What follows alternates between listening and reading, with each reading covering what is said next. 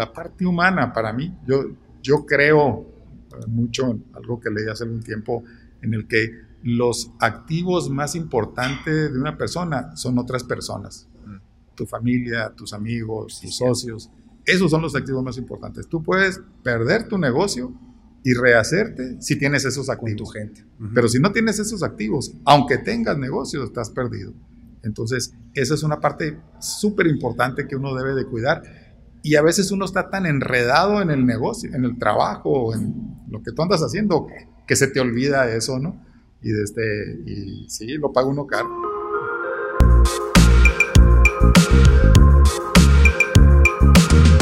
bienvenidos al episodio 78 de Enfoque 1111. Este episodio es patrocinado por Mochomos. Aquí estamos ahorita en el Mochomos, de hecho, en la sala eh, privada de, Hermosillo, de la sucursal de Hermosillo.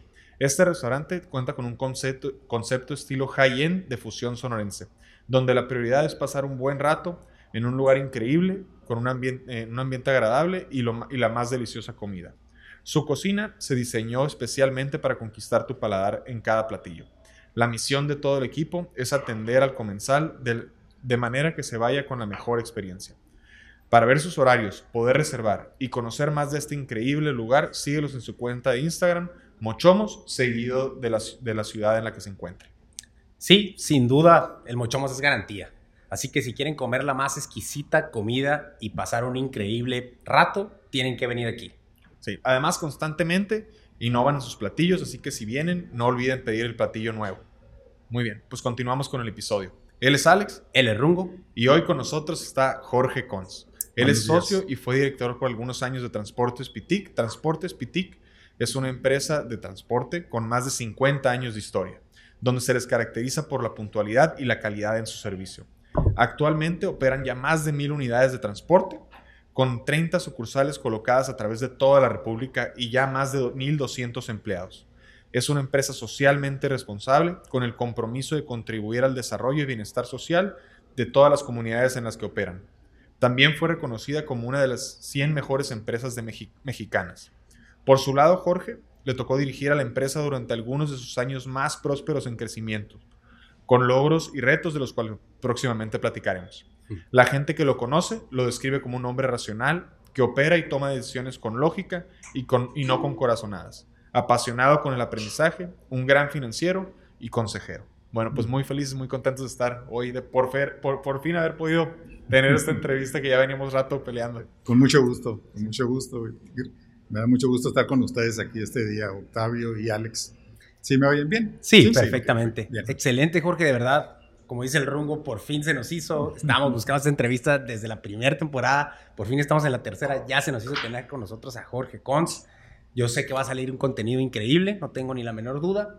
Y pues ahorita estábamos diciendo en la presentación que como Transportes PT, que todos los hemos visto en la carretera y se convierten en una de las mejores 100 empresas, ¿cómo llegó a donde está? Para entender eso, me gustaría primero pues que conociéramos un poquito de los inicios de Transportes PT. ¿Cómo nace?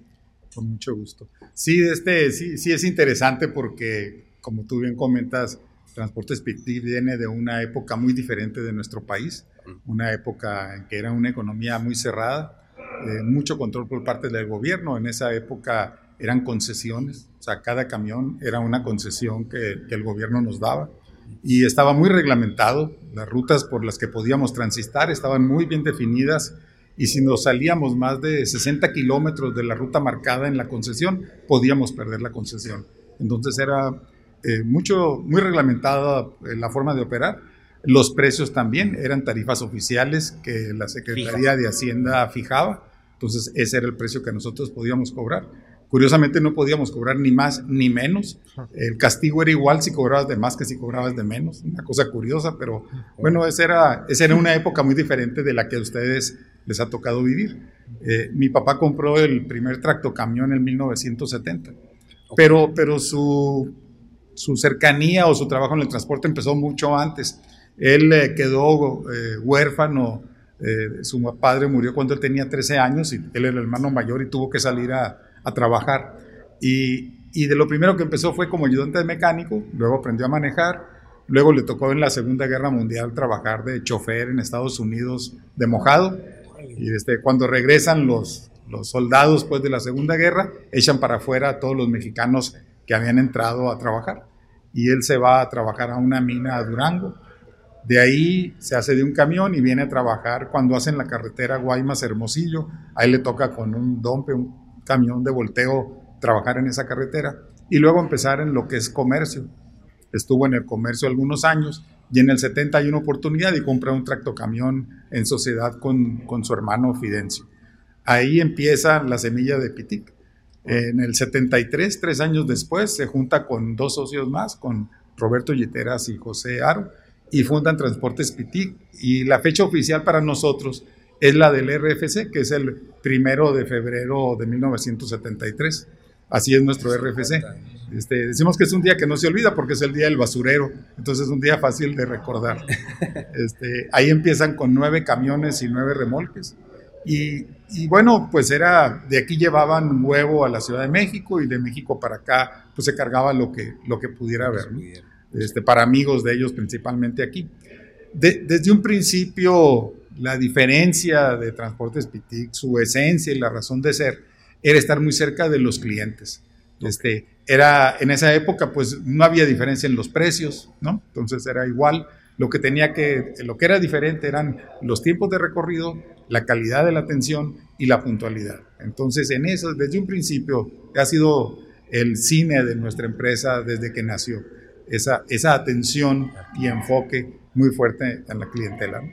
Y bueno, pues eh, de, de esos nueve camiones crecimos hasta 70 en 1990. Y ahí mi papá tiene un infarto cerebral y queda imposibilitado de seguir al frente. Y yo entro en su lugar. Y, y, este, y siempre nosotros hemos manejado en la familia, nosotros le decimos que es la regla de los huevos con machaca. Este, eh, porque cuando, cuando en vida de mi papá íbamos los, los hijos casados, llevamos a los nietos y cenábamos en su casa los viernes. Y en una ocasión mi mamá nos ofrece cena, y que si queremos cenar, huevos con machaca, y todos dijimos que sí. Y entonces, a la hora de cenar, pues nosotros, mi papá tenía huevos con machaca y los demás teníamos huevos revueltos. y entonces, así dijo mi hermano, la machaca no alcanza para todo. Está bueno entonces, cuando yo entro de director, de este, en esa época yo tenía camiones propios, mis hermanos y mi papá, los sí los manejábamos. Y y, de este, y entonces decimos, oye, hay un conflicto de intereses, porque al yo administrar PITIC podía darle la mejor carga a mis camiones. Y entonces dijimos, ah, entonces lo que vamos a hacer es que los vamos a aportar a la sociedad. ¿no? En lugar de tener camiones, ahora vamos a tener acciones. Okay. Eh, nosotros lo hicimos, los socios de mi papá no quisieron y quisieron seguir con sus camiones, y así fue como capitalizamos a Transportes PITIC, y de ahí empezamos a, a, pues a trabajar y a reinvertir y a reinvertir el 100% de lo que se generaba. Todo iba de regreso. regreso. Y desde, así fue como, como empezamos Pitic, así fue como empezó a crecer, empezamos a abrir oficinas, este, empezamos a comprar más camiones y bueno, y de ahí para acá nos tocó y seguimos con la historia de México de crisis y recuperaciones. Claro. Qué, qué está demasiado interesante todo, todo lo que platicó en este momentito. Así que me gustaría irlo descifrando tantito con ciertas preguntas, porque desde la historia de, su, de, tu padre, que, pues, que hasta tuvo que choferear en la Segunda Guerra Mundial, etcétera, etcétera, híjole, pues está como que increíble lo que, lo que acabamos de escuchar ahorita. Mi primera pregunta ahí sería, cuando, cuando tú estabas pequeño y empieza tu papá ya a comprar trailers, ¿cómo, ¿cuál era tu relación con, con, con la empresa de tu papá? O sea, ¿te, te involucras? ¿En, eso desde chiquito o no veías nada? ¿Cómo funciona? Sí, bueno, eh, a mí yo tuve la suerte de que me tocó viajar mucho con mi papá. Cuando él compró su primer camión, pues yo en el, en el 70 yo tenía 16 años. Ah, Me gustaba mucho manejar, entonces eh, con los choferes yo les pedía chance y había chance de manejar. La primera vez que fui de chofer a México fue cuando tenía 18 años, en 1972, así conocí México. Y desde y sí me tocó convivir mucho con él. Yo tuve esa, esa fortuna, digo yo, mm. porque íbamos, eh, tenía un rancho aquí cerca de aquí, íbamos los, los domingos y era un, tres horas de ida y tres horas de vuelta y, platicaba mucho, a él le gustaba mucho platicar y compartir. Entonces tuve esa oportunidad de que me platicara de, de su vida, su forma de ver las cosas, el cómo iba el negocio. Entonces, de alguna manera siempre yo me sentí muy involucrado con él. A pesar de estar estudiando, yo estudié ingeniero mecánico, salí en 1977. Siempre mientras estaba en la escuela hubo la oportunidad de trabajar de chofer. Cuando había vacaciones yo trabajaba de chofer y me hacía de una lanita ahí para, para mí. Y desde, entonces siempre hubo la forma de conocer lo que, lo que estaba pasando y entender el negocio. Eso me ayudó mucho a mí porque pues me tocó andar con los choferes de carretera, me tocó andar con los que repartían la carga en la ciudad y, y eso te genera un conocimiento muy especial y un entender a la gente que trabaja para ¿Qué ti. está haciendo entonces, Y desde entonces en ese sentido sí me, me fue muy bien y tuve una muy buena escuela de parte de él, ¿verdad? O sea, no solamente la parte teórica en la carrera en la universidad, sino también la parte práctica de cómo se veían las cosas. Yo el 77 termino la carrera, me regreso a Hermosillo y empiezo a trabajar con él en la parte de mantenimiento de los camiones.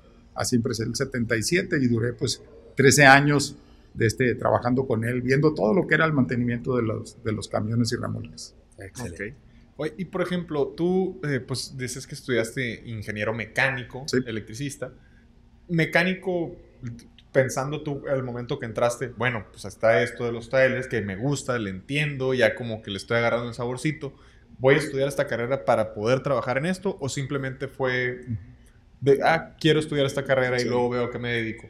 No, fíjate que yo, yo estoy ingeniero mecánico porque siempre me gustó mucho la mecánica. Yo desde que estaba en la carrera ya tenía un, compré un carro pues que estaba tirado y me dediqué a irlo reparando despacito con eso que ganaba como chofer. Y desde entonces siempre me gustó esa parte. Y yo mi plan era estudiar ingeniero y trabajar en, en alguna fábrica de, de, autos, ¿no? Okay. Eh, Ford, Chrysler, Chevrolet. Estudié tres, dos años aquí de ingeniero civil y tres años en Guadalajara ya de ingeniero mecánico. Y de hecho me tocó entrevistarme con, en, con una planta para eso. Órale. Pero bueno, aquí estaba, mi papá en esa época estaba creciendo el negocio y entonces me dice, oye, fíjate que pues nuestros socios están comprando camión y están creciendo y yo también quiero crecer, pero pues necesito, necesito brazos, ¿no? Uh -huh. Que me den la mano. Sí. Y entonces sí, hicimos el acuerdo de, de, que yo me venía a trabajar con él en lugar de ir y buscar por otro lado, ¿no? Sí. En, en esa época yo lo veía en un principio como un error, pero después fue un gran acierto, ¿no? Son de esas cosas que en la vida crees que te equivocas, pero resulta que le estás acertando. Sí. Claro. Qué, qué, padre. Así pasa. Qué padre mensaje, porque es cierto. Sí. Eh, aquí me gustaría hacerle una pregunta, aprovechando que estamos hablando de esa época universitaria, ¿no? Más o menos, cuando estás joven saliendo de la universidad. Porque me tocó hace poquito ir a una conferencia a una de las universidades ahí en Obregón. Y como que se ve mucho esa. Pues ese como. Como que no sabes qué viene en el futuro. Como que los jóvenes están dudando, no saben qué esperar. Tienen mucha incertidumbre de siquiera si ni siquiera saben bien si son lo suficientemente buenos para estar en el espacio laboral. Aparte, no saben cómo exigir sus términos y condiciones, no saben por dónde ir. Mi pregunta aquí sería, ¿qué consejo le darías tú, Jorge, ahorita a un joven que está en esa situación? Sí. Es, es, muy, muy buen punto el que, el que tú dices. A mí siempre me ha gustado mucho leer, o sea, mucho. De hecho, es algo que mi papá nos incultó a todos los hermanos, todos, los, todos nosotros leemos mucho. Desde niños él nos daba libros para leer y, buscaba la manera de cómo agarráramos ese, ese hábito. Este, a mí, yo sigo muy, bueno, me gusta mucho leer la biografía de Winston Churchill y él tenía una frase que me gusta mucho y que sirve para eso que dices. Eh, él decía que los hombres no somos la suma de nuestras capacidades, sino la suma de nuestras decisiones. Entonces, cuando uno cree que no tiene esa capacidad, te tienes que dar cuenta que es más importante las decisiones que tomes para conocer los resultados en tu vida que las capacidades que tengas. Que las capacidades las puedes ir adquiriendo, puedes aprender idiomas, puedes aprender una profesión, este, este, cualquier, cualquier cosa, pero las decisiones que tomas son las que marcan tu vida. ¿no? O sea, y así conocemos a gente muy capaz, brillantes, que desafortunadamente tomaron malas sí. decisiones y les fue mal. Entonces, sí. eso es donde nosotros debemos de verlo. Y tiene otra, otra frase muy buena que, que la usó cuando ellos estaban en la Segunda Guerra Mundial, en la que él decía que nunca, nunca, nunca, nunca te des por vencido. ¿no? O sea, no hay que perder eh, el ánimo, tiene uno que saber que va a haber otro día y que va a haber otra oportunidad. para mejorar o también para equivocarte, ¿no? Pero bueno, pues va a haber otro en el que te recuperas. Entonces, en ese sentido es lo que uno no debe de permitir que pase, ¿no? Que pierdas el ánimo, porque en ese momento pues ya perdiste la guerra. Exacto. Qué gran mensaje. Oye, eh, quisiera entrar un poquito eh, en, la parte ahora de, tus primeras experiencias. Decías que pues, te empezó a tocar manejar y todo eso. Eh, y luego, pues ya posteriormente terminas tu, tu, escuela y estabas buscando, pero regresas y, ya te, te, jalan para acá porque te necesitaban. ¿Cómo empieza esa parte? ¿Cuáles eran tus responsabilidades? ¿Qué te dedicabas? ¿Qué sentías tú? Y pues decías que sentías un poquito de como que no estabas tomando a lo mejor la mejor decisión, pero pues te necesitaban. Quería que me explicaras cómo vivías esa etapa.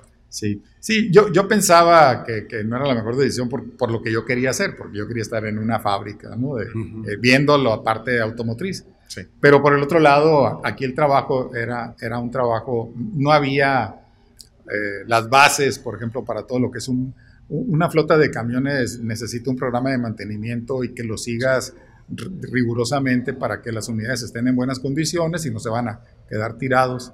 Y desde, entonces en ese sentido me tocó empezar a trabajar, trabajar con, con, mi papá, este, viendo con él los detalles, muchas discusiones, por supuesto. él era muy bueno para discutir y era, era un líder nato, es esa persona que empiezas a discutir y, en la discusión te va convenciendo. Ah, ¿no? Nunca es porque yo digo, a mí nunca me dijo esa famosa que sale de porque soy tu padre, ¿no? Nunca hubo eso. Siempre fue convencer, platicar y, este, y, y sí te ganaba. O sea, por eso a, mí me gustaba mucho discutir por él, porque era un ejercicio mental muy bueno. O sea, tenías que ir bien trucha, porque si no, te la mataba en, la en el primer round. Entonces, en ese sentido, yo aprendí mucho de él. Aprendí mucho y, y contento, yo lo admiro mucho. Y este, por todo lo que hizo. Pero en ese, cuando empiezo yo a trabajar con él, empezamos precisamente con eso, ir viendo cómo hacer las reparaciones. No teníamos taller propio, usábamos talleres de terceros. Y, desde, y a como fue creciendo la flotilla, pues ya se vio, oye, pues ya son bastantes camiones, necesitamos un lugar propio. Entonces compró un terreno, que es donde todavía estamos, a espaldas de la central de autobuses. Y ahí empezamos con un techito donde reparaban los camiones, contratamos mecánicos, contrató a una persona para que se encargara de los mecánicos. Y, y así duramos como unos dos años hasta que esta persona que pues, lo habían ayudado para echar a andar el taller, pero le empezó a ir bien y se agarró la tomada y tuvo un accidente. Y entonces necesitó dinero y, y, yo le, le, compré su parte de, de, lo que tenía y de herramienta, de lo que era el, el negocio. Y entonces yo me encargué del taller. Entonces ya ahí yo agarré el taller como, como propio, en 1979, era 79, no, el 80.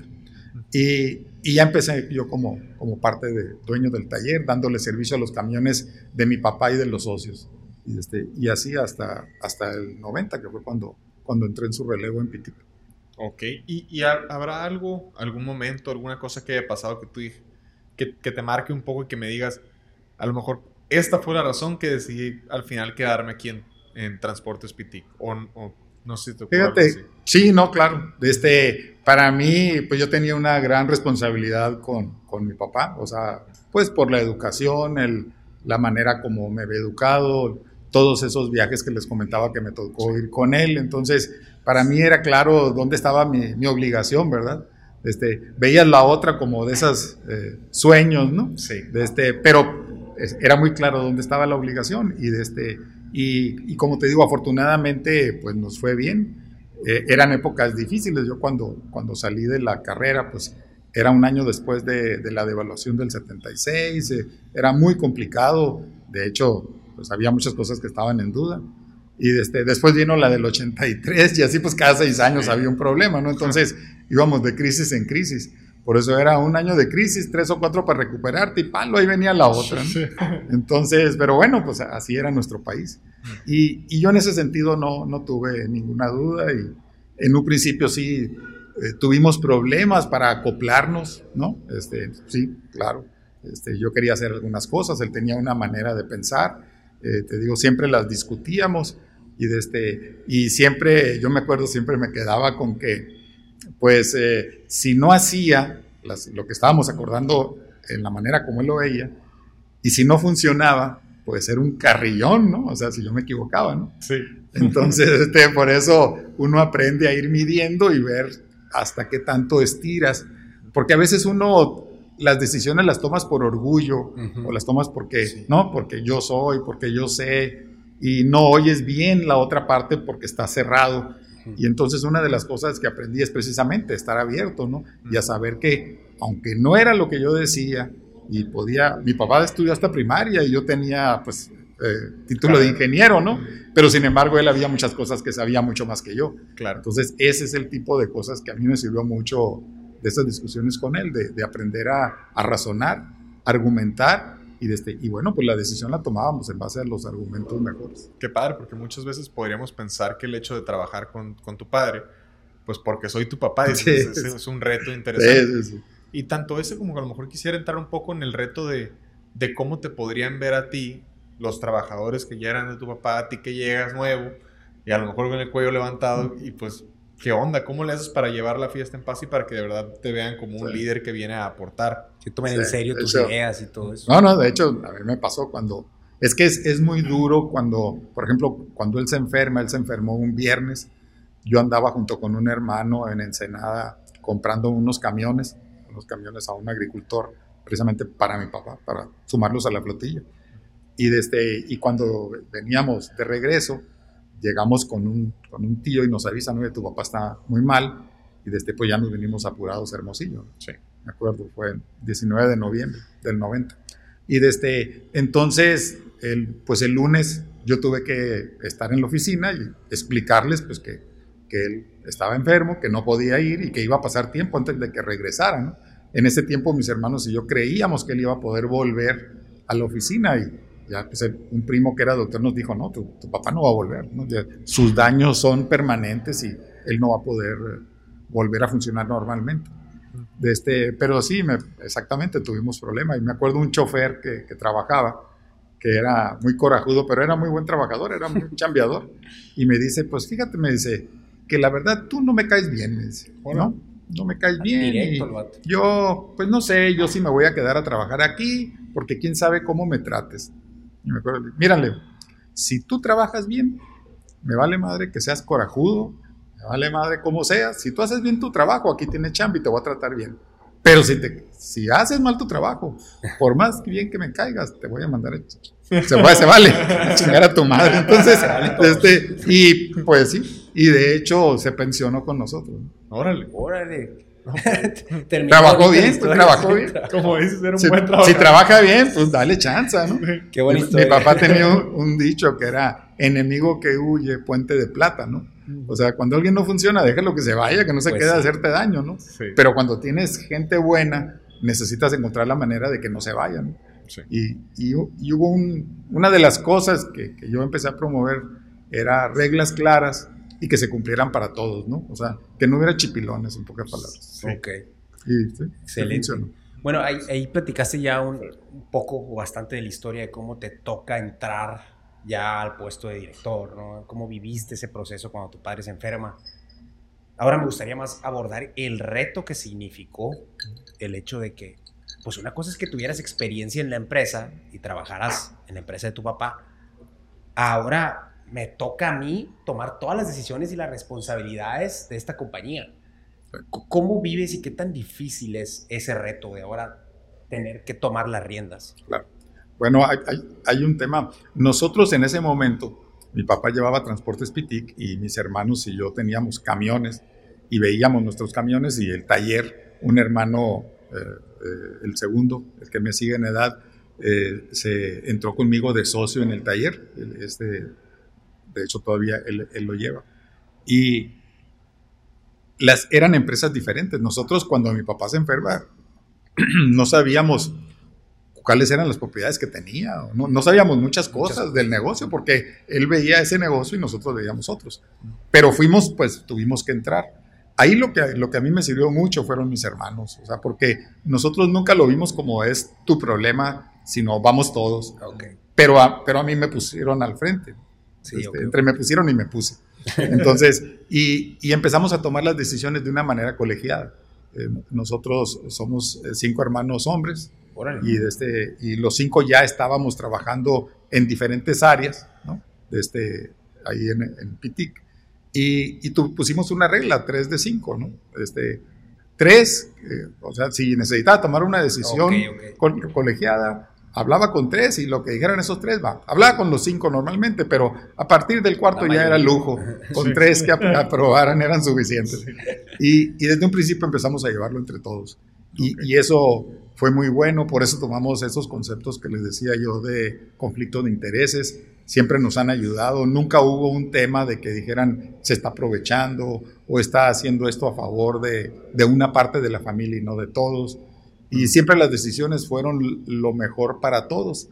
No siempre todos lo vieron igual, ¿verdad? Eso es lógico, pero al final del día y aún a pesar de muchos problemas y discusiones que tuvimos, siempre hubo esa, esa pues, eh, sensación o esa seguridad de que las decisiones que se tomaban eran las mejor para todos. Podía no ser la mejor para uno o para dos, pero era la mejor para los siete.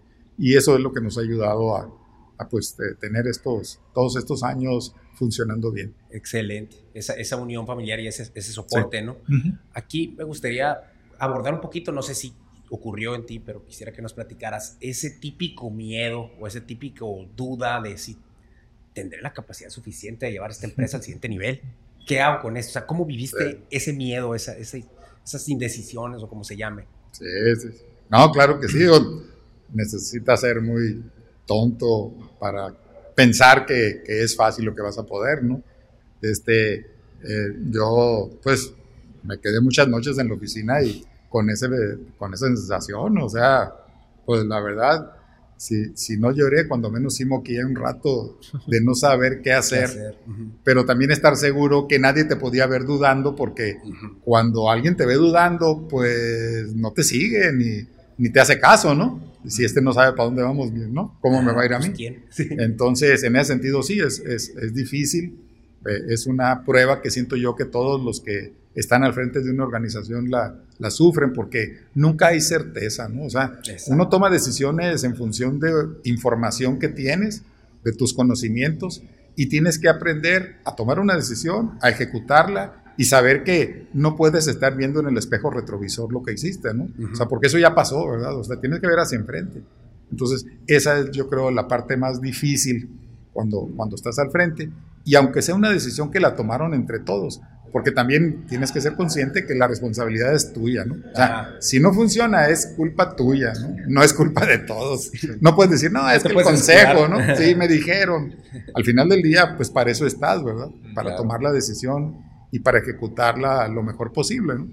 Pero este, y bueno, pues hay aciertos, hay fracasos y como les decía ahorita, te tienes que levantar y pues para la siguiente, ¿no? Para la siguiente, bueno, la siguiente sí, mala. Pues sí, no sabes. Y por supuesto, el, el, chiste de esto es que te equivoques las, las menos veces posibles y en las cosas menos importantes posibles. Porque puedes cometer un error y perder todo, ¿no? O sea, con uno nomás. Sí, Y puedes hacer muchos errores y seguir adelante. Eh, claro, claro. Eso está muy interesante y qué buena manera de verlo. Pues, o sea, meterle, creo que es muy importante meterle más ganas a lo que, como dicen el 80-20, pues hay cositas que sí, a lo mejor te pueden tomar muchísimo de tu tiempo, pero son críticas y otras que pues pueden ser, pues bueno, menos... menos trascendentales. Exactamente, exactamente. a mí me toca ver mucha gente que pospone las decisiones y, yo le digo, no estás mejorando las cosas, ¿no? Este, al final del día vas a tener que actuar. Entonces, este, y es, para mí es peor posponer. Totalmente, totalmente. No hay que posponer decisiones, hay que quedarnos también con eso. Eh, ¿Cuáles, ahorita entramos mucho o entraste un poquito en el tema de, de, las decisiones, las decisiones. Quisiera entrar un poquito en esas decisiones o eso, porque sabemos que eh, eh, además obviamente del cambio eh, forzado, que, que, pues mala onda que pasó, pero también hubo otros cambios pues muy interesantes hacia tanto como se mueve la industria, a decisiones que tienen que tomar ustedes y pues siguen adelante. Quisiera entrarle a esas primeras decisiones que te toca tomar en, este, en esta etapa ya como director. Bueno, este, hay, yo creo que pues eso nos pasa a todos, uno a la hora de trabajar buscas hacer las cosas que te gustan, ¿verdad? Pero a veces hay cosas que no te gusta hacer, pero que se necesitan hacer, o sea, y muchas veces inclusive son las más productivas. Este, hubo un cambio de, de estrategia ahí, de este, eh, nosotros seguimos creciendo y cambiamos la forma y empezamos a abrir oficinas. Anteriormente, a mi papá le gustaba mucho lo que era la parte de transporte y la parte comercial no le gustaba tanto. Y, de este, y nosotros lo volteamos, dijimos, la parte comercial es tan importante o más importante que la parte de transporte. Y empezamos a abrir oficinas. Este, y ese fue un cambio de estrategia que hizo una diferencia. Eh, en un principio a, mi papá lo que hacía era concesionar las oficinas, o sea, buscaba a alguien que se hiciera cargo y se le pagaba un porcentaje por la, el, flete que facturaban, así trabajábamos. Y, y después lo que hicimos fue recuperar las oficinas, pagarle a esa gente por lo que tenían invertido y entonces operarlas nosotros. Así teníamos más control y pudimos hacer más rentable el, negocio y crecer más rápido. Empezamos a crecer muy rápido. De hecho, pero bueno, como les decía ahorita, eh, siempre en México tienes que estar preparado para lo peor. Este, me acuerdo porque entré a un curso eh, en IPADE y, y, en el curso lo que salía era los 90, estaba el presidente Salinas y el la mejor opción era financiarte en dólares porque las tasas eran muy bajas y el riesgo de devaluación era menor, ¿no? Sí. Y todo iba a todo dar, ¿verdad? Hasta que no llegó el 94 y a finales del 94 pues se devaluó el peso. Mm. Pasó de 7.50 a 15 en dos días y luego las tasas pasaron de 15% a 140 en un mes y, y entonces nosotros veníamos de estar creciendo apalancados. ¿no? Sí. Nuestra deuda se volvió muy difícil darle servicio. ¿no? Otra vez, una decisión difícil, ¿no? ¿Qué haces? ¿no? Sí. O sea, lo pagas ¿no? y, te cierras las puertas porque pues ya nunca más te van a prestar. Mm. Nosotros lo que hicimos fue renegociar la deuda y conseguimos con nuestros acreedores plazo. Entonces, lo que hacíamos era, te pago con el flujo de efectivo igual que antes, pero ahora pues casi todo se va a los intereses o la mayor, o inclusive todo a los intereses, pero extendemos el plazo de pago. Y entonces eso se negoció. Y desde pudimos salir del 95 bien, de hecho no vendimos equipo nosotros. Y el 96 empezamos a crecer muy rápido porque la economía se empezó a recuperar y nosotros teníamos gente que nos prestaba dinero para comprar camiones. Entonces nosotros te puedo decir, facturábamos 10 millones de dólares el 94, que eran pues como 35 millones de pesos, ¿no? Y ya para el 97 nosotros ya facturábamos otra vez 10 millones de dólares, pero de a 15 pesos. Entonces, o sea, fue un volumen enorme lo que empezó a crecer. Este, muchas compañías no pudieron salir adelante por lo que comentamos. Y entonces nosotros empezamos a tomar nuevos clientes. Y empezamos con un crecimiento muy acelerado, así hasta como por ahí por el 2002, 2004. Es como dicen, los tiempos difíciles a veces son los tiempos de las mejores oportunidades. De hecho, la palabra crisis viene de oportunidades. En una crisis uno lo ve todo lo malo que pasa, pero no ves todo lo bueno que pasa. Y, este, y en las crisis es cuando realmente son los crecimientos fuertes de muchas empresas. Sí, de hecho ustedes ahí supieron aprovechar pues esa decisión difícil de pagar esa deuda, obviamente renegociada, pero de pagarla, les permitió tener la reputación y tener una ventaja competitiva contra el resto cuando todo se acomodó, porque ahora ustedes tenían acceso a ese crédito porque tenían una reputación muy buena. Entonces, qué gran ventaja se convirtió esa, esa decisión complicada, ¿no? Sí, sí, es, por eso te digo que a veces uno toma decisiones y obviamente no está seguro qué va a pasar. Ah. nos dijeron muchas cosas. A mí me dijeron amigos, me dijeron pues. que cómo era pendejo, en pocas palabras, ¿no? Si ellos estaban de que cierra la quitando el problema, ¿no? Sí, yo supe que el fulanito ni pagó y no le hicieron nada. No, no, muchos, mucha gente. Había un montón de abogados, a eso se dedicaban, ¿no? Y de este, pero bueno, a la hora que vienen las oportunidades, se quedaron atorados. Entonces, de este, pero pues así es, ¿verdad? Algunas latinas y otras no le atinan. ¿no? no fue por vivos, fue porque creímos que eso era lo correcto y, y, funcionó, ¿no? Pero igual y podía no haber funcionado. Sí, muchas veces la mejor decisión es la, es la, pues es la, la, la, noble o la correcta, como dices.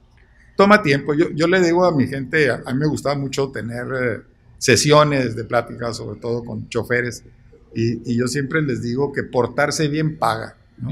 no paga en el corto plazo, pero al fin del día siempre pagan. Y desde, yo siempre he creído eso. Muy bien. Aquí me llama la atención y quisiera saber cuál era la visión de ustedes al tomar las riendas de Transportes Pitic. O sea, ¿qué se imaginaban que podía llegar a ser la compañía?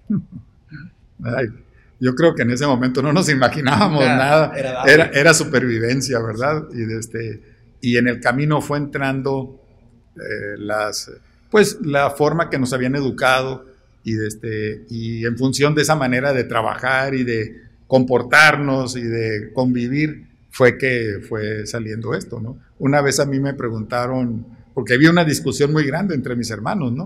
Desde que estábamos creciendo muy rápido, ¿no? Y sí tenían razón, tenían mucha razón. Y me dicen, bueno, ¿y qué tanto vamos a crecer? Todo lo que podamos, ¿no? Esa fue la respuesta, ¿no? ¿Qué tanto? Todo, todo lo que podamos. Sí, todo el número, ¿no?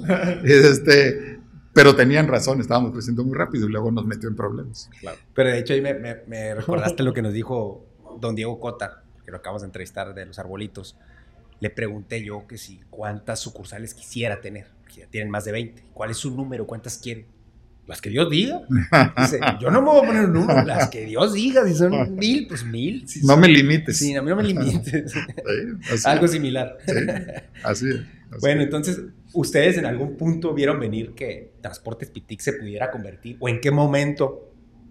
Sí, en algún momento se imaginaron que se pudiera convertir en lo que es ahorita. Sí.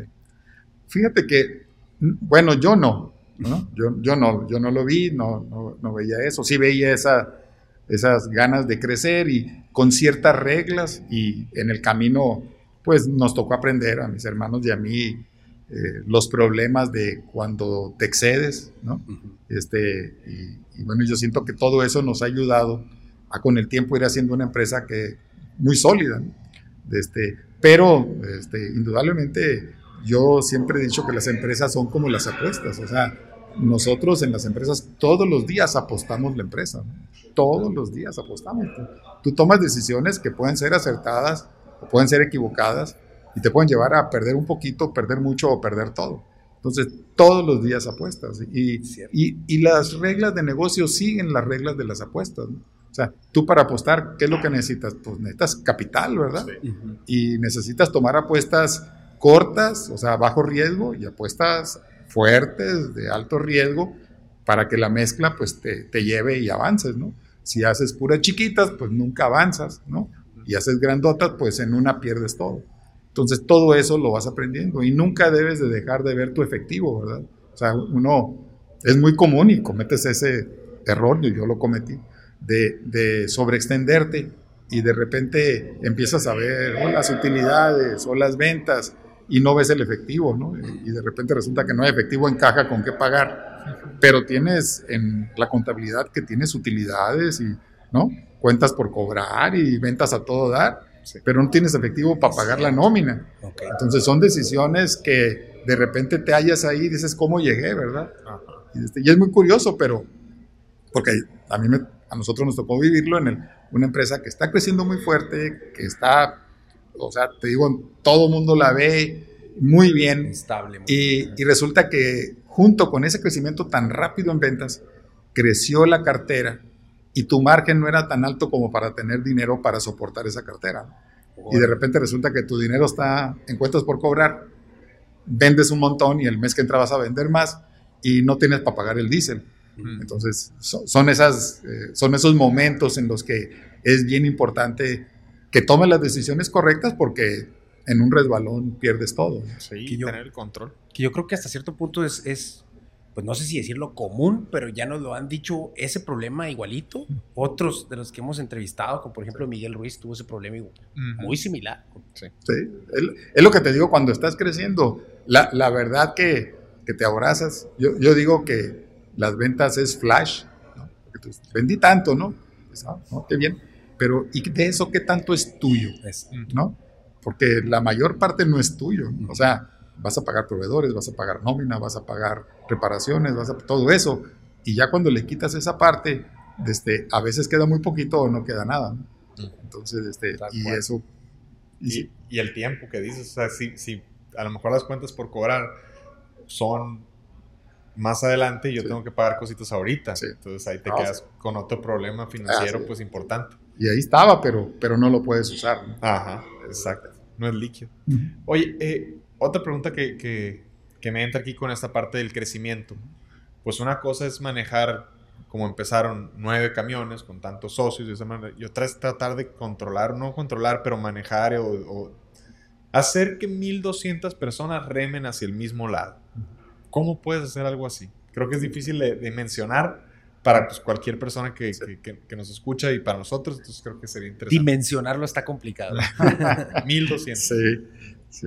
Este, cuando, cuando manejas un tráiler te das cuenta te das cuenta cómo, ¿no? Cuando tú lo ves, son 15 metros de remolque, 10 metros de camión, son 25 metros de defensa a defensa, ¿no?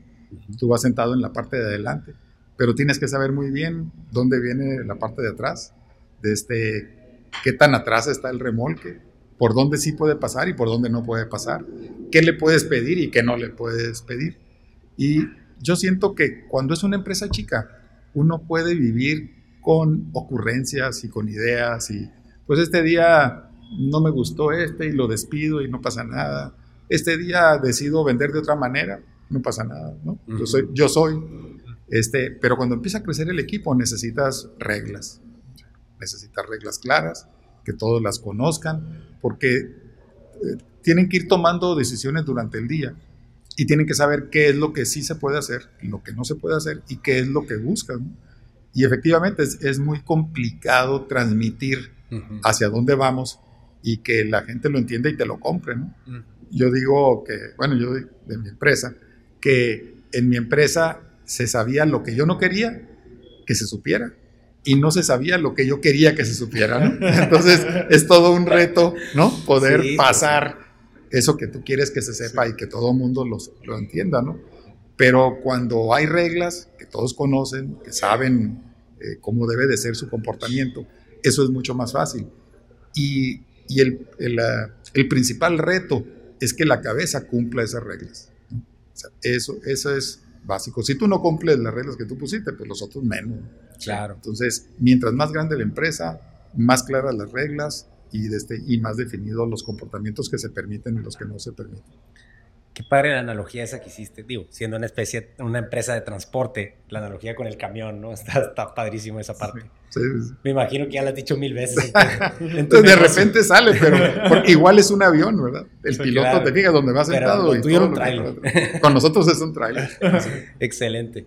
Bueno, aquí creo que ya lo mencionaste al inicio, pero me gustaría darle un poquito más de foco a esa parte. ¿Cuáles crees tú que hayan sido esos principios, esos valores como empresas, principios clave que les permitieron a ustedes pasar de ser una empresa de transporte de nueve unidades a lo que se convirtió Transportes Pitica ahorita? ¿Cuáles son esos, sí. tres, Mira, Sí, es, interesante porque, porque yo también sí creo que hay ciertas cosas que marcan la diferencia. En, en el caso de mi papá era alguien que, que era muy trabajador. Él era workaholic, como dicen ahora, ¿no? Era muy trabajador. Y desde él todo era en ese sentido. Todo, toda, a él no le gustaban las vacaciones. Y de hecho, algo así, yo las, las primeras vacaciones que tomaba sentía que estaba haciendo algo malo, ¿no? O sea, no, no debía de ser eso. Pero bueno, y, y él era este, muy austero, eh, no en la parte de, de, ser codo, digamos, ¿no? De limitarse, pero sí en lo que fuera necesario. Y creía mucho en reinversión. Y ahorita les decía, oye, ¿cómo crecieron? Reinvirtiendo todo. Todo, todo. Todo para adentro, ¿no? Todo, todo. Con los años cambiamos la fórmula y era en 10% eh, para los empleados, 10% para los socios y 90% de, de, reinversión, 80% de reinversión. Esa fue nuestra fórmula por muchos años. Ok. Este, entonces eso es lo que te permite que te vas haciendo pues, una empresa más sólida, vas eh, nivelando tu deuda. Nosotros sí crecimos muy rápido y acabamos mucha deuda y luego cambiamos la estrategia, pusimos un tope y luego empezamos a trabajar para irla, irla bajando y luego ya pues dijimos, bueno, este es nuestro tope y durante el año puedes pedir, pero cuando termine el año tienes que estar aquí. No se vale que estés arriba de este número. Entonces todo eso nos permitió de, de esos peligros y esas situaciones difíciles que vivimos, de pasar a situaciones mucho más controladas y darle una estabilidad muy buena al negocio. Este, eso, lo otro es eh, honestidad, o sea, nosotros le decimos a la gente cómo están las cosas, no les damos a tole con el dedo, saben muy bien lo que va a pasar, saben bien si se portan mal lo que les va a pasar y si se portan bien. y, de este, y también que van con nosotros en el riesgo, en, los peligros, pero también en los premios.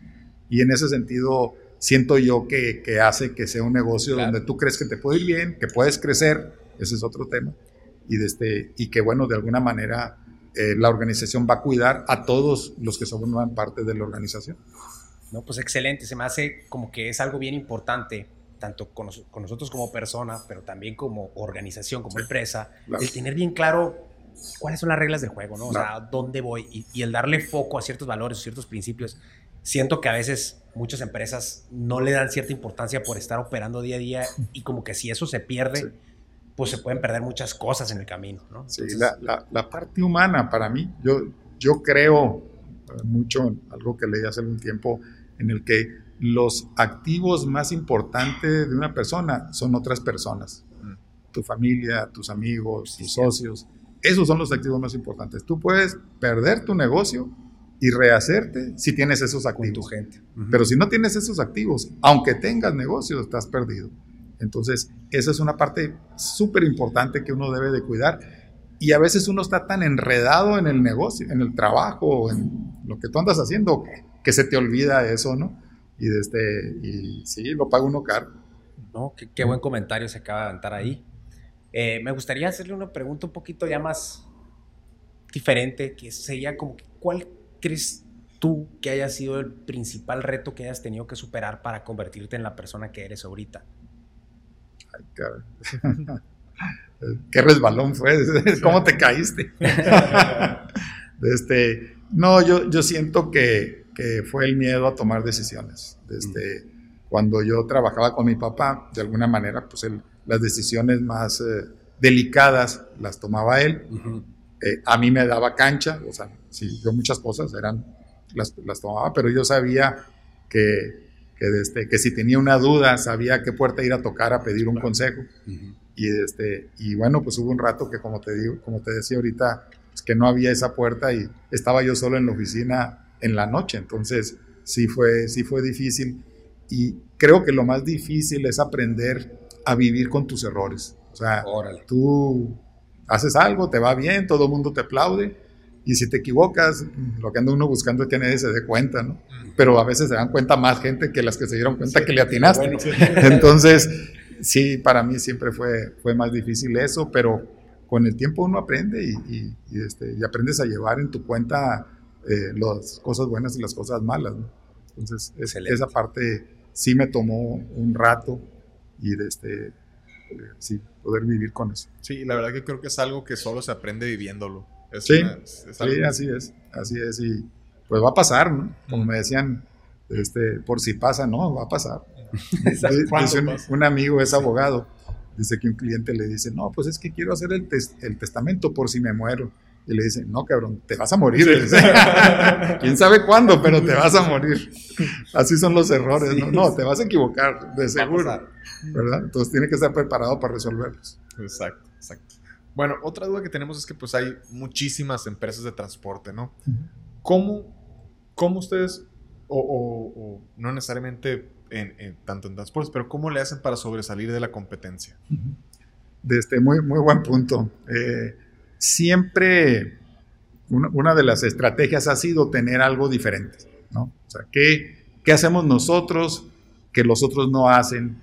Y, este, y, y, en el camino hemos ido acomodando, ¿no? En un principio pensamos ser muy grandes, ¿no? Los más grandes. Y luego vimos que no está fácil y que siempre iba a haber otro más, más, más, más grande que nosotros o más chico. Entonces, y, y, hace algunos años, eh, tuve acceso yo a una encuesta donde se medían los parámetros del, servicio de transporte y los clientes evaluaban qué era lo que era más importante para ellos. Y curiosamente, eh, siempre todos pensamos que es el precio, pero resulta que hay clientes para los que el precio no es lo más importante. O sea, sí es importante, pero no lo más importante. Entonces nosotros encontramos que había muchos clientes que para ellos lo más importante era la puntualidad. Claro. Y entonces dijimos, bueno, ok, y em, empezamos a ver qué es lo que hace que para él sea más importante la puntualidad. Bueno, es que maneja un producto muy valioso, o sea, su inventario es caro. Y si tú eres puntual, si él sabe qué día se lo entregas, Entonces, él puede bajar su inventario con la seguridad de que siempre va a tener inventario suficiente. Entonces, porque si eres impuntual, si un día llegas un lunes y otro llegas un viernes, pues son cuatro o cinco días de inventario que debes de tener para poder atender a sus clientes. Y si vale mucho tu inventario, pues es un montón de dinero de capital de trabajo y de costo financiero. Entonces dijimos, ah, bueno, entonces tienen productos caros. Otro tema es, bueno, y que la carga no llegue lastimada, ¿no? O sea, llegue a tiempo y no tenga daño, porque es parte de la puntualidad. Ah, entonces, aparte son productos delicados. ¿no? Entonces, vimos las características de esos clientes entonces dijimos, ah, bueno, estos son los clientes que yo quiero. Y entonces a nuestro equipo de ventas, que estaba acostumbrado a salir y ah. vender al primero que se atravesaran, ahora dijimos, no, no, no, estos, yo quiero puros de estos. Y a estos otros ni te los voy a contar. Si los traes, ni modo. Pero estos son los que nosotros necesitamos. Y, de este, y entonces empezamos a trabajar sobre esa parte. Y otra cosa que nos dimos cuenta es que nuestros clientes buscaban un transportista, pero por rutas. O sea, no querían uno para todo el país, sino querían uno para la costa del Pacífico, otro para el sureste, otro para el noreste. Y entonces nosotros también dijimos, ah, bueno, nosotros nos vamos a volver especialistas en la costa del Pacífico. De hecho, ahí es donde están la mayoría de nuestras oficinas. Y, este, y también tenemos al sureste y tenemos al noreste. Y, hay clientes que solamente manejamos esas rutas. Pero el grueso, nosotros dijimos, esta va a ser nuestra especialidad. Y ahí nos ayudó un, experto en mercadotecnia que nos hizo un muy buen trabajo y nos ayudó mucho en la, en la estrategia. Entonces dijimos, eh, aquí es donde nosotros nos vamos a especializar y donde tenemos que ser diferentes a todos y donde tenemos que ser muy buenos. Y lo otro es lo que les decía yo ahorita, en el que siempre uno decía, bueno, ¿a quién le facturo más, verdad? Y ese es mi mejor cliente. el, que, el que tenga un margen que sea suficiente para nosotros, para recuperar nuestra inversión, nosotros nos marcamos un parámetro de rentabilidad y también de este, como calidad de venta. Y entonces nos dimos cuenta, curiosamente, que nuestro mejor cliente, el que nos daba ese margen, no era el que facturaba más. Y entonces se cambió todo adentro de la organización. ¿no? Este, el que vende siempre te dice el que factura más, porque es muy fácil de ver. Pero ya encontrar el margen que te deja es más complicado. Y entonces nosotros diseñamos un sistema que nos permite saber de cada embarque que se hace cuánto margen nos está dando. Y entonces nosotros sobre eso se hace el enfoque para, para poder saber dónde vamos a ir. Y replicar. ¿Qué rutas? Sí. O sea, nosotros te podemos decir los márgenes por ruta, por fecha, por camión, por oficina, por todo, todo se ve. Y sobre eso se les va dando qué, padre esa eh, parte. enfoque. Sí, porque tienen un control verdadero. Es que si no te enfocas, o sea, si alguien te dice que es bueno para todo, como dicen, no es bueno para nada, ¿no? Necesitas tener enfoque y ese necesitas estarlo validando, pues siempre, ¿verdad? Porque las necesidades de los clientes cambian o puedes tú estar enfocado en algo que ya es commodity, que es genérico, ¿no? Si alguien te dice, no, pero es que mi carga siempre llega, no, pues eso, pues nadie le da valor, ¿no? Mm. Pero si mi carga siempre llega a tiempo, y siempre llega este, completa, sin daños. E, esa es otra cosa. Pero todo parte como que de esa evaluación, siento yo, que esa evaluación de decir, a ver, enfocarme en el cliente, ¿qué necesita mi cliente? ¿Cuál es. mi cliente ideal? ¿Y cómo le puedo yo ofrecer esa cosa que él realmente quiere y evalúa sobre lo demás? Es, es, que ahorita que comentaste, hay muchas compañías de transporte, o sea, muchas. No, no hay ninguna compañía que tenga el 5% del mercado cuatro. Pues, muchísimo. Está pulver, súper pulverizado. Entonces eso hace que, pues, que necesites distinguirte, ¿verdad? Entre todos. Porque si lo único que te va a distinguir el precio, pues ya estás apuntado para desaparecer. Sí, sí, pero ya tus márgenes, pues cómo van a estar. Se tiene que distinguir el valor. Vas a desaparecer. Sí. Hay mucha gente que, sobre todo en el caso de nosotros, las rutas hacen que yo consigo un cliente, por ejemplo, que va de aquí a México pero necesito uno de México para acá, no me puedo venir vacío porque mis costos no dan. Entonces, cuando estoy y no consigo y no consigo, mi precio va bajando y va bajando y va bajando hasta que sales por nada. Entonces, este, pues contra ese vas a competir el que quiere mandar carga de allá para acá. Sí, es cierto. Oye, eh, otra duda es, ¿ustedes nunca pensaron en expandirse, por ejemplo, a otros países, Estados Unidos o a algunos otros? Sí, sí pensamos. De hecho, hacia adentro tuvimos un problema familiar porque uno de los hermanos decía que ahí estaba nuestro futuro y, a mí me tocó hacer el estudio y, no, no, no, no, daba eso. Entonces, este, y, oponerme, tuvimos que tomar una decisión y este, la, decisión por, por votos fue que no, y él se separó y se fue a hacer el proyecto por su cuenta, ¿no? Pero eh, sí, es otra cosa también de lo que te digo. Lo que hicimos nosotros fue buscar compañías de Estados Unidos y de Canadá y con ellos asociarnos. Y entonces yo puedo, si ustedes dicen, oye, yo quiero enviar esto a Quebec, ah, pues yo tomo el embarque, lo llevo a la frontera, se lo entrego a un transportista americano que se lo lleva a la frontera con Quebec y un transportista canadiense vaya, se le entrega. Entonces, este, y, y, esa es una manera mucho más eficiente que tener equipo en todos lados. Entonces, este, por eso no lo hicimos. No, no fue económicamente viable. Sí. Y, y, por ejemplo, ¿por qué no entrar en su momento a otro tipo de transportes? Aviones, barco, tren, no sé. Yo, mira, nos tocó hacer, a nosotros hacer un experimento. Entramos en lo que es mensajería, ¿no? Manejo de sobres, embarques muy pequeños, eran embarques de menos de 5 kilos. Okay. Y, y, la verdad nos estaba yendo bien, o sea, no estábamos perdiendo dinero, de hecho tenía utilidades, pero tuvo un crecimiento rápido hasta un cierto nivel y ahí se quedó. Y eso distraía a mi gente de nuestro negocio principal. Okay. Y entonces sí generaba su utilidad, pero no en el volumen que nosotros queríamos. Y en este otro, a la hora que, que, esta gente se enfocaba por este lado, este otro empezaba a bajar o no seguía subiendo como queríamos. Y entonces terminamos cerrándolo. Pero muy curioso, un, tratamos de pasárselo a, a, un amigo, ¿no? Que lo tomara, pero él no se animó, le tuvo miedo. Y entonces al final bajamos la cortina.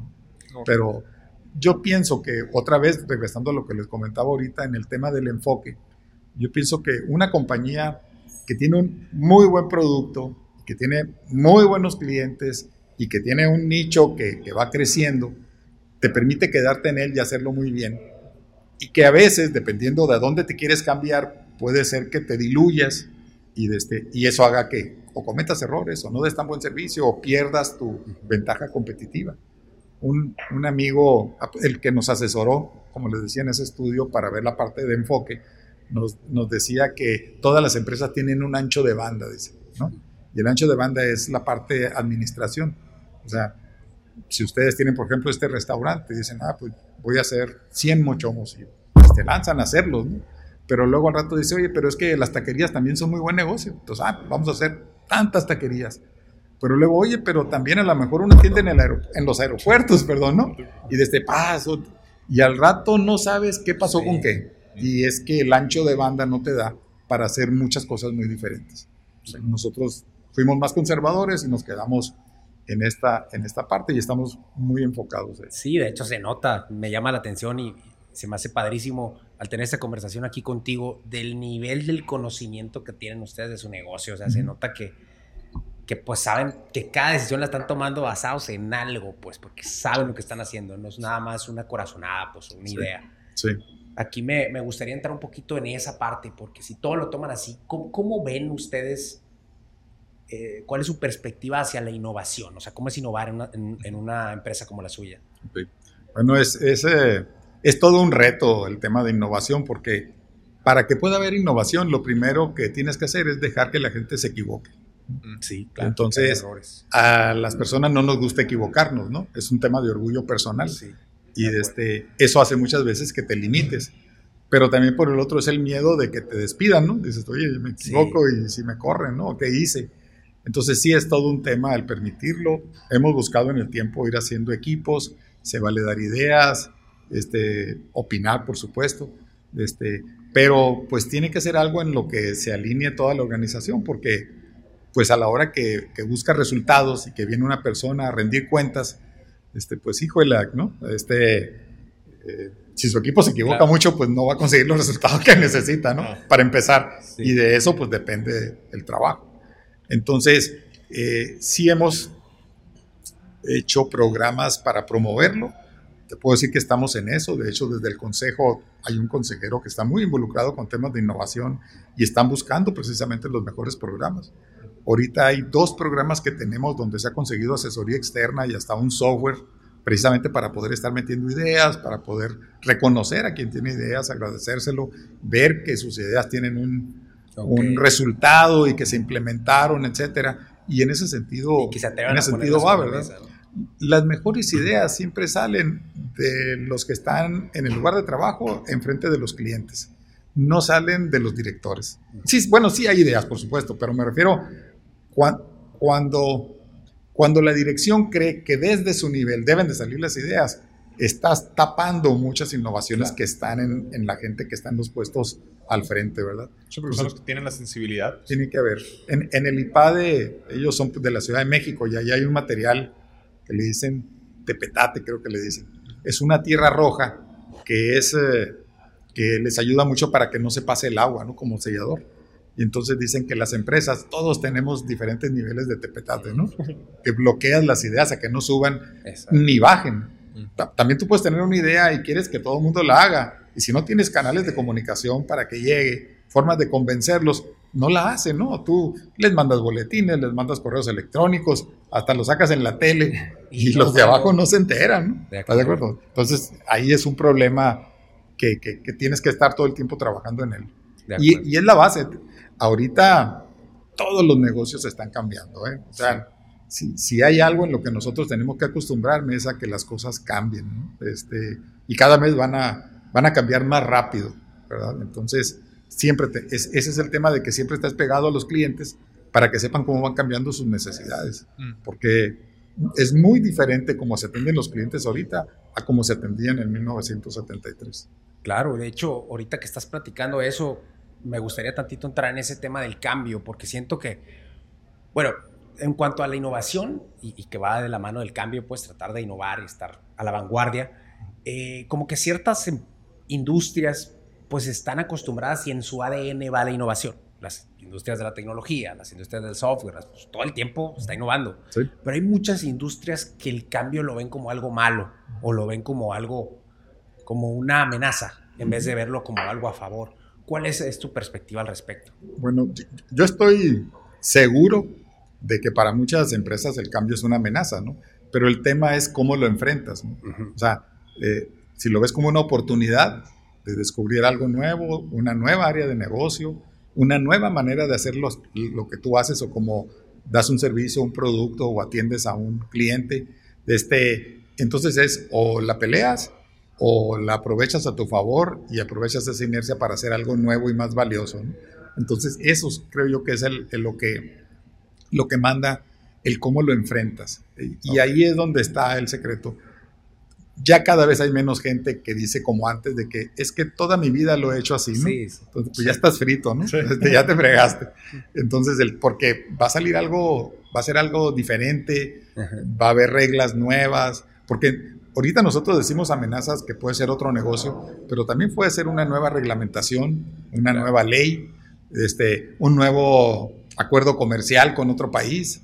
este, puede ser que ahora a los consumidores les gusta otra cosa que no es el producto que tú tienes. Y este, el tema es, ¿estás preparado para cambiar?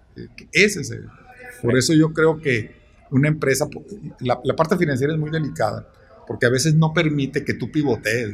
Tú dices, no, pues es que salió una oportunidad, hay que hacerlo.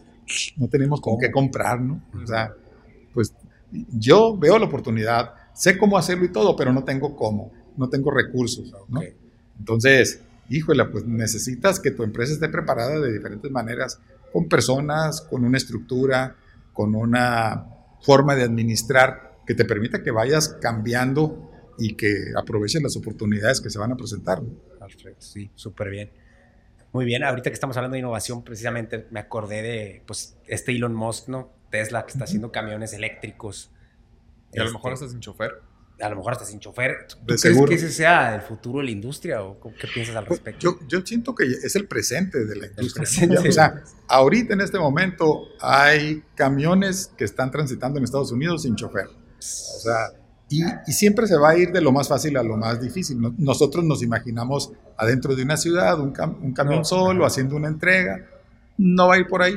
Lo primero que va a pasar es de un centro de distribución o una fábrica a otro centro de distribución, un parque industrial, ¿no?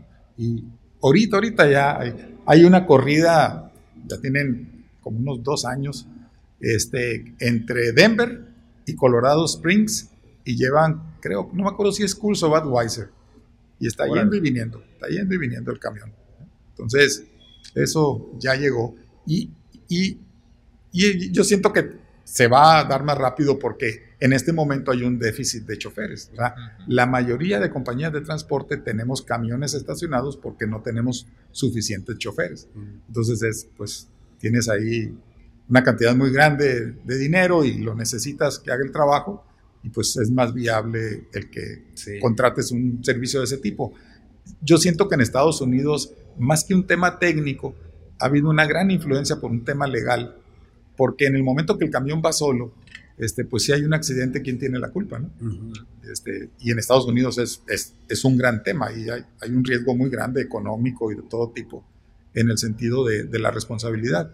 Y eso ha hecho que al, no haber legislación que permita definirlo, entonces los estados no te dan la autorización para que circulen, ¿no? a menos que cumplas con ciertos requisitos. Por ejemplo, Arizona es un estado que hay bastantes carros, hay muchas pruebas en Arizona de autónomos, Nevada también, ni se diga Colorado, ¿verdad? Y, también. Y bueno, ¿qué, tan lejos, ¿qué tan lejos crees tú que esté eso de, de llegar aquí a México? Este, yo pienso que aquí se va a tardar mucho porque no tenemos la infraestructura que, permita el que lo puedas hacer. este, o sea que, fíjate, por ejemplo, yo tengo un hijo y tiene un carro Tesla. Y ese carro tiene el software para poder caminar solo. ¿no? este, tú tienes que manejarlo, pero puede hacerlo solo. No más que necesita calles donde estén pintadas las rayas blancas. Pues, ¿no? no, pues no, sé si ya vieron cómo está allá afuera, ¿no? ¿Estás de acuerdo? Pues ya valió. Eh, necesita, porque es la manera como el sistema sabe Detecta su camino, ¿verdad? Sí, por supuesto. Entonces, este, bueno, ni qué decirlo de baches y cosas de esas, ¿verdad? Entonces, yo siento que nuestra infraestructura pues necesita estar en otro nivel para que pueda funcionar ese tipo de cosas. O sea, tendríamos que adaptar toda la infraestructura primero antes de que eso llegue. Sí, porque si no, no, pues, no funciona. El software no jala si no tiene bien delineado sus, eh, sus, sus, bordes, ¿no? O sea, dónde manejarse. Y como eso hay muchas cosas que, que nosotros aquí tenemos problema porque no tenemos la infraestructura para hacerlo, ¿verdad? muchos temas, por ejemplo, de sobre lo que es contaminación los motores diésel en Estados Unidos son muy limpios, pero usan un diésel que se llama de ultra bajo azufre, que casi no tiene azufre, y, de este, y eso permite que el equipo que tienen elimine cualquier resto y salga, salga el aire muy limpio. Eh, en México, pues no tenemos eso. Pemex no ha tenido la capacidad de hacer diésel de ultra bajo azufre y entonces, pues, pues no se puede. pues así como y ya cuidan demasiado ese tipo de cosas, la naturaleza y todo eso. Sí, sí no, y, es que sí tienen razón en el sentido de que a la hora que tienes demasiadas emisiones, empieza a haber efectos negativos que, que tienen pues impactos que ya estamos sintiendo. Claro. Voy a salirme un poquito a lo mejor, pero no sé si tengas una, algo, algo en ti que dices, este es mi norte, una máxima o algo así, o qué principios eh, te principios que tengas tú que te mantengan en tu camino. no vaya a ser que no tenga infraestructura, yo también para, ver qué hacer. muy, buena, muy buena pregunta. Bueno, yo, yo siento que eso que les decía a mis choferes, yo siento que es la verdad, portarse bien paga. Eh, es cierto que no paga rápido, tarda en pagar. Y, y en ese sentido, no te puedo decir que todo lo que hago, pero mucho de lo que hago he buscado que se apegue a eso. Este, eh, mi mamá era muy devota, era eh, católica y, religiosa y a todos nos inculcó esa religión y entonces de alguna manera siento yo que buscamos apegarnos a, a, esos, a los diez mandamientos. No te puedo decir que los cumpla siempre, pero cuando menos le hago la lucha. Este, pero hay un tema que para mí ha sido básico, creo yo, y sobre todo a la hora de los negocios, con el tema de honestidad. O sea, eh, con quien yo haga negocios, sabe qué puede esperar de mí y, este, y sabe que voy a buscar la forma de hacerlo bien, que no eh, le voy a robar, que voy a cumplir con lo que acuerde dentro de mis capacidades y, este, y en ese sentido eh, yo siento que me ha ayudado porque ha hecho yo no busco hacer negocios de una sola vez, sino abrir una relación y seguirla, seguirla viendo por muchos años. En, en, el caso de nuestra empresa, ahora que cumplimos 50 años, tuvimos, eh, eh, pues, los, los, clientes con los que empezamos no los tuvimos porque ya desaparecieron. Entonces, pero muchos de ellos duraron todo, todo su ciclo de negocio, fuimos, hicimos negocios juntos. Entonces, en ese sentido, hemos buscado siempre relaciones largas, duraderas y que sean satisfactorias para, para las dos partes. Y también en el momento que no es negocio, no es negocio, te vamos poniéndonos de acuerdo para retirarme y, este y el día que vuelva a ser, pues lo volvemos a intentar, ¿no? Y en ese sentido, también hemos tenido clientes donde hemos, se ha roto la, la relación porque no nos convenía, y este, pero a los años volvemos a buscarnos y volvemos a intentarlo, ¿no? Y, y, eso me ha pasado también con mi equipo. Alguien me cuestionaba porque, oye, pues eh, ahí tienes rotación en tu equipo, sobre todo los que te reportan. Y pues sí, sí, sí, sí es cierto. Pero de este, la, la, verdad que aún en esos casos ha habido la, la, madurez de las dos partes como para poder todavía seguir siendo amigos, a pesar de que tenemos pues años de no trabajar juntos y de que hubo un momento difícil. Siempre una ruptura es difícil, ¿no? Ese es el famoso, el no eres tú, soy yo, pero, este, pero al final del día es difícil. Entonces, este, eso, eso también me ha ayudado. Perfecto. Aquí, pues ya que estamos en esas preguntas filosóficas, me gustaría saber qué le dirías ahorita, o sea, qué le diría ahorita Jorge Cons después de todas tus experiencias y todo lo que has vivido a tu Jorge Cons, o sea, a ti mismo de 25 años. ¿Qué, qué le hubieras dicho si le pudieras dar un consejo? No te vayas a la corte. este, bueno, Sí, ese, claro, uno se, te acuerdas de las decisiones que tomaste, lo que hubieras hecho diferente. Y por supuesto, siempre salen, siempre sale cómo hubiera manejado algo de esta manera. Lo primero que te digo que, que así me doy cuenta todos los días es, de este, le hubiera dedicado más tiempo a mi familia, ¿no? O sea, sí le dediqué mucho tiempo y mucho enfoque a, a lo que es la parte del negocio familiar.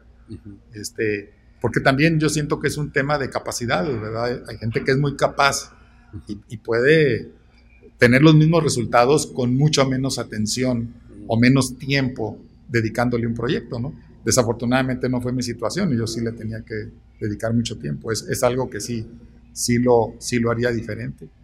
De este, eh, las, las otras partes, la relación con, mis hermanos y mi familia no pienso que cambiara mucho, aparte, aparte de eso. Eh, nosotros tomamos una, una decisión eh, ya hace algunos años de, de, tener reglas muy restrictivas para que la tercera generación participara en la empresa. De hecho, algunas todavía están. Yo siento que fuimos demasiado estrictos y deberíamos de haber dado más cancha en esa parte. Y de este, pero también por el otro lado, dices tú, ah, bueno, pero gracias a eso tienes una situación muy estable hoy y estás de acuerdo. Entonces, es muy difícil voltearte y decir, lo hubiera hecho de otra manera, pero luego, bueno, pero, podía haber pasado esto otro, ¿no? Entonces, y a veces lo malo eh, pesa más que lo bueno, ¿no? Entonces, en ese sentido, por eso no es tan claro cuando meditas algo, porque tú podías decir, no, pues es que me hubiera ido a trabajar a, a Ford, por ejemplo me hubiera gustado mucho y es lo que a mí me gustaba, etcétera. Este, a mí me gusta mucho este, manejar carros de carrera, podía haber habido una oportunidad ahí. Sí, cierto. Pero no hubiera habido todas estas oportunidades que se abrieron a la hora de trabajar en la empresa familiar, ¿verdad? Y eh, familiares, este, en fin. Eh, y dices, ah, caray, pues a lo mejor no estaba tan bien, ¿no? Sí. por, por, eso digo yo que es difícil el análisis Sí, no es fácil hacerlo, pero, pero yo, yo pienso, del, porque sí me he dado cuenta de que, que sí me faltó ese tiempo y, y, yo lo atribuyo a esa, a esa falta de capacidad. Perfecto. Bueno, ya nos fuimos a una del pasado, vamos a una del futuro. Si pudieras escoger por qué ser recordado una vez como, como dijo tu amigo, cuando ya no, te toque ya no estar, ¿por qué quisieras ser recordado? Ah, qué buena pregunta. O sea, ¿qué quisiera que dijera en mi lápida? pocas palabras. pocas palabras.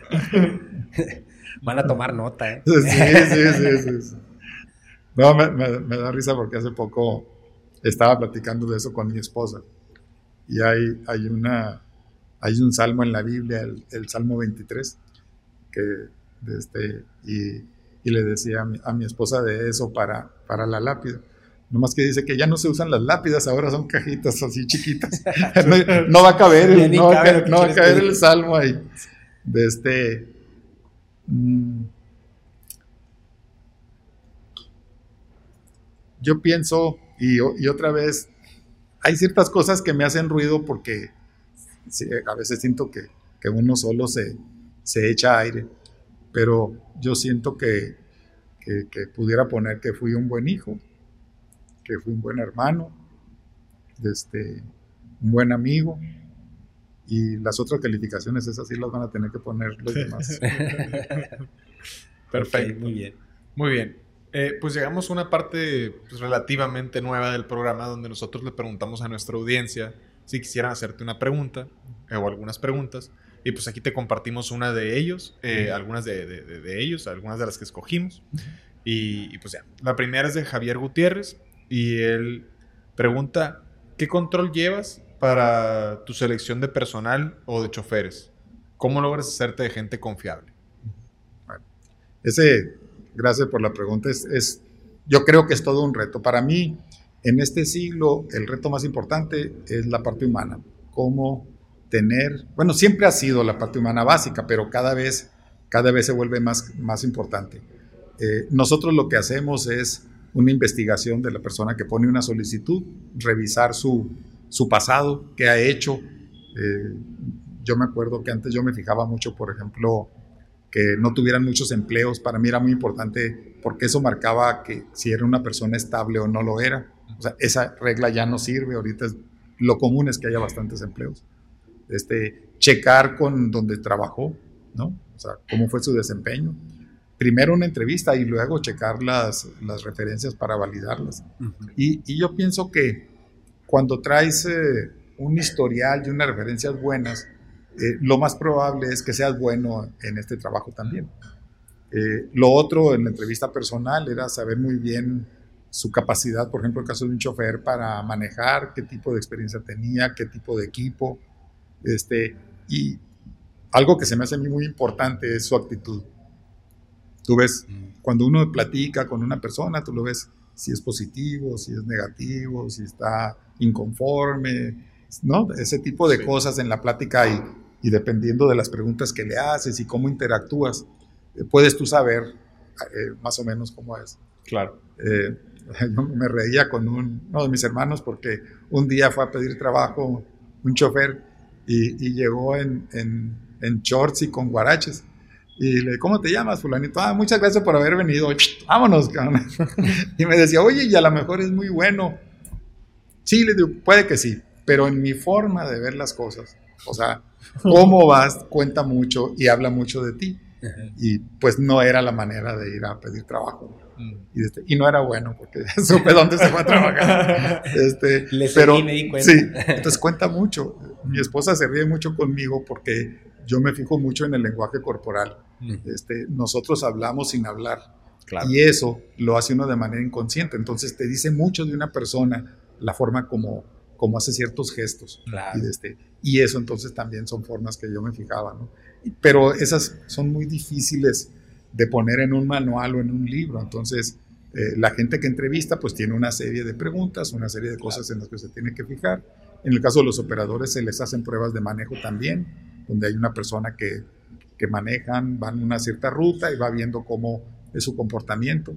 Este, y, y lo otro, como te decía yo, pues es eh, contratar a alguien, es, corres un riesgo, ¿verdad? Porque hay gente muy buena para aparentar lo que no es. Sí, Inclusive cuando haces esos exámenes, este, que, que, no me acuerdo cómo se llaman, este, que son, que te digo, son... De, sí, de aptitudes o exámenes para ver cómo, cómo es una persona, cómo es su carácter. Hay gente que sabe muy bien cómo hacerles truco y entonces sale lo que tú quieres que salga, ¿no? Sí. Entonces a nosotros nos ha tocado gente así entrenados para, llenar los exámenes. Entonces, pero bueno, siempre hay un riesgo. Pero tienes que tener una guía, pues. Y sí, tienes reglas básicas, porque hay cosas que sí dicen, si pasa esto, eh, no pasa, ¿no? Por ningún motivo. Ok. Aquí la segunda pregunta de nuestra audiencia que te hacen directamente es Cirilo Zavala. Dice, ¿qué tanto ha impactado la empresa Transportes Pitic al desarrollo de proveedores locales? Y esto, ¿qué impacto crees que tenga en la comunidad empresarial? Ah, muchas gracias, Cirilo. Este, eh, yo pienso que, que bien, nosotros tenemos una regla que a lo largo de todos los años, al menos muy clara desde que yo entré, de nosotros le damos, eh, en igualdad de circunstancias, nosotros compramos de proveedores locales. Si si es mejor el proveedor de fuera o las condiciones son mejores, pues sí, pero si no, usamos proveedores locales dentro de lo posible. Y, y hemos, eh, nos hemos comportado de una manera que yo pienso responsable con todos los proveedores locales. Y así hay gente, nos tocó, yo me acuerdo, a mí me tocó con talleres pequeños de maquinado, todo eso, que ahora les ha ido muy bien, ya han crecido y nosotros los ayudamos un poquito. Yo siento que nosotros fuimos también parte, de esos clientes que sí cumplían y que sí los ayudaron a crecer. En nuestra ciudad toda esa parte ha mejorado mucho porque la planta Ford es un, es un cliente muy importante y los talleres locales, hay muchos nuevos y los que ya estaban se han ido preparando cada vez mejor para poder atenderlo. Y eso nos ayudó a todos. Entonces, cuando, cuando una empresa eh, ayuda a la proveeduría local, todos los demás clientes nos, nos favorecemos. Y eso a mí se me hace, siempre se me ha hecho muy importante. Excelente. Muy bien. Eh, por último, una pregunta de Julio César Pablos. ¿Cuál es el reto más grande que enfrenta una empresa en México para no solo subsistir, sino crecer? me va a mandar a estudiar. Este, bueno, sí, hay, hay, hay retos muy importantes ahorita, ¿verdad? De hecho, pues en la, parte de reglamentación, la parte de medio ambiente, cada vez ha sido más eh, restrictiva y más complicada para cumplir. Eh, yo pienso que el reto lo tenemos como país, ¿no? ¿A dónde vamos? O sea, o nos regresamos y yo creo, y en las empresas es igual, que cuando en una empresa tienes a un director tan fuerte que sus decisiones, que las decisiones más importantes de la empresa solo las, puede tomar él, se vuelve un cuello de botella para la empresa y es muy difícil que crezca, que aproveche lo mejor de sus, de sus eh, miembros, lo mejor de sus capacidades y de este y para mucha gente le da miedo dar malas noticias. Entonces, yo creo que en una mesa de, consejo, de toma de decisiones, debe de haber la confianza y la capacidad de poner en la mesa los temas difíciles y no de pintárselos al director general para que no se enojen. Entonces, y el director tiene que tener el talento de hacer sentir a los que están en esa mesa, que trabajan para él, que tienen esa capacidad de decirle la verdad y discutir y llegar a una decisión que no sea solamente porque lo dice el director general lo que decíamos ahorita, no es porque soy tu papá, ¿no? O sea, es porque es la mejor decisión y la tomamos entre todos. Eso pasa en las empresas, o sea, muchas empresas son así. El dueño es el que dice todo, que yo digo. pero cuando no está él, esa empresa desaparece porque los otros no están capacitados para llevarla. No, no saben, ya así, así se comportan y no, están, no tienen las habilidades. Y entonces, para mí sería un, un tema a nivel país que no vayamos ahora hacia una forma de gobernarnos donde cada vez es más fuerte un solo componente de todo el gobierno. Entonces, esa sería una preocupación para mí y es algo que, que pues como entre todos lo tenemos que resolver. Ese, ese también nos damos cuenta. Nosotros venimos de un país que así era. En, cuando yo nací, yo nací el 54, híjole, no me acuerdo que... Eh, en el 60 estaba López Mateos, luego estuvo Díaz Ordaz, luego Echeverría, luego López Portillo, luego de, la Madrid. Pero hasta López Portillo lo que decía el presidente eso era. Nadie le podía decir que no, nadie podía pensar diferente, todos tenían que alinearse y yo siento que nuestro país no creció y no aprovechó sus oportunidades de esa época por, tener esa forma de gobierno no me voy a meter en si eran buenos o eran malos, sino es, son formas, ¿no? Entonces, si en, las si en las empresas, y tú puedes tener una persona muy buena de jefe, Pero si él es el único que toma decisiones, esa empresa no puede salir adelante. Cuando menos no en el mundo que conocemos ahora. No camina. Esa innovación que ustedes decían, ¿cómo va a haber innovación si a la hora que tú tengas una idea buena te da miedo decírsela porque él tiene otra idea que, no checa, pero es él y, te va a correr? Entonces, e, en ese sentido yo pienso que el reto es que nos pongamos de acuerdo cómo debe de ser eh, nuestro futuro. Y las empresas y las organizaciones se acomodan a las formas de gobierno. Si tú me dices que van a desaparecer, se van a acomodar. Así es. Se van a acomodar. Y van a cambiar los perfiles. Sus directores pues, van a ser diferentes, pero va a ser muy difícil competir con extranjeros. O sea, es, es, un tema, para mí es cultural. Eh, nosotros casi siempre estamos muy hechos a trabajar nosotros, o sea, nuestra organización. Es más complicado juntarse. Este, no es tan común en las empresas mexicanas que tengan muchos socios, porque es, no estamos tan acostumbrados a, a esas negociaciones que les decía. Pero las que vienen de fuera, todas vienen de ser muchos socios, de participar muchos y de ser muy fuertes gracias a eso. Y yo creo que de ahí deberíamos de aprender. Sí, de promover ese ambiente creativo donde las ideas fluyen. Si, si vemos, y, es me tocó leer un libro muy interesante, a ti que te gusta leer, se llama Trust, confianza, ¿no? De Francis Fukuyama. Y él decía que en las diferentes culturas, en unas había confianza y en otras no había. ¿no? Curioso por los chinos, en esa cultura no había confianza, ¿no? Los negocios y las empresas siempre eran familiares, de padre a hijo, a nieto, y siempre seguían ese camino. Se mantenían igual. Pero no crecían, o sea, no podían ser grandes porque nomás eran de la familia, o sea, eran muy difíciles unirse. En cambio, venías al occidente y, él ponía como, como, como, una sociedad con mucha confianza la alemana, donde las empresas alemanas, este, los trabajadores confían casi ciegamente en su jefe, en, en, el jefe. Y ellos están, por eso es que están tan hechos a seguir reglas, a ser ordenados, estructurados y a ser muy enfocados. Y es un tema de confianza. Ellos no ponen en duda si él está pensando en cosas buenas para él y no para mí. Si está de jefe, es que está pensando en lo bueno para mí. Y entonces son, son, temas ahí que, que, bueno, pues vemos los resultados de ellos. Si tú ves los países donde están los grandes corporativos, todos tienen un nivel alto de confianza es muy fácil, nomás vamos viviendo los países. ¿De dónde son las 20 compañías más grandes del mundo? Excelente. Sí, cierto.